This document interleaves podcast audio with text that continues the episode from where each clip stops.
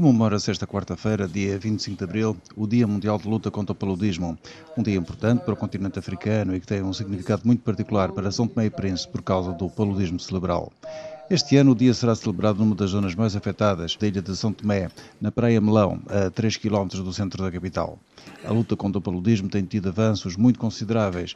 Na Ilha do Príncipe, esta doença passou praticamente à história, enquanto na Ilha de São Tomé ainda existem alguns casos, mas as autoridades de saúde esperam eliminar a doença em 2025. Na semana passada foi apresentado um estudo financiado pela Organização Mundial de Saúde, onde se diz que os antipalúdicos usados no arquipélago há 18 anos continuam a ser bastante eficazes no tratamento da doença.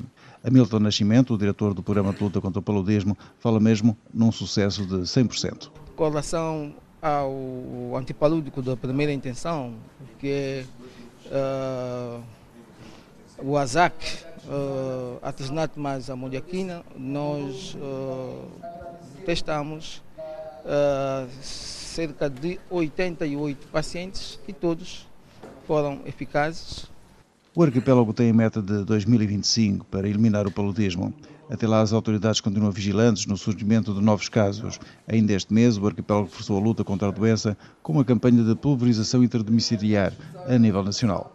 Uma das intervenções eh, com maior responsabilidade na redução dos casos, que é a pulverização intradomiciliar, nesta altura está a decorrer a bom ritmo a população tem estado a aderir às nossas intervenções. Enquanto isso, a Organização Mundial de Saúde mantém a aposta na inovação e na investigação para encontrar novos medicamentos mais eficazes. O surgimento da resistência levou a que países endêmicos, dentre eles São Tomé e Príncipe, adotassem combinações terapêuticas à base da artemisinina.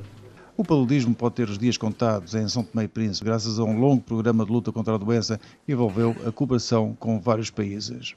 E ainda no âmbito da saúde, uma nota final para dizer que ontem foi dado mais um passo para melhorar a saúde da população.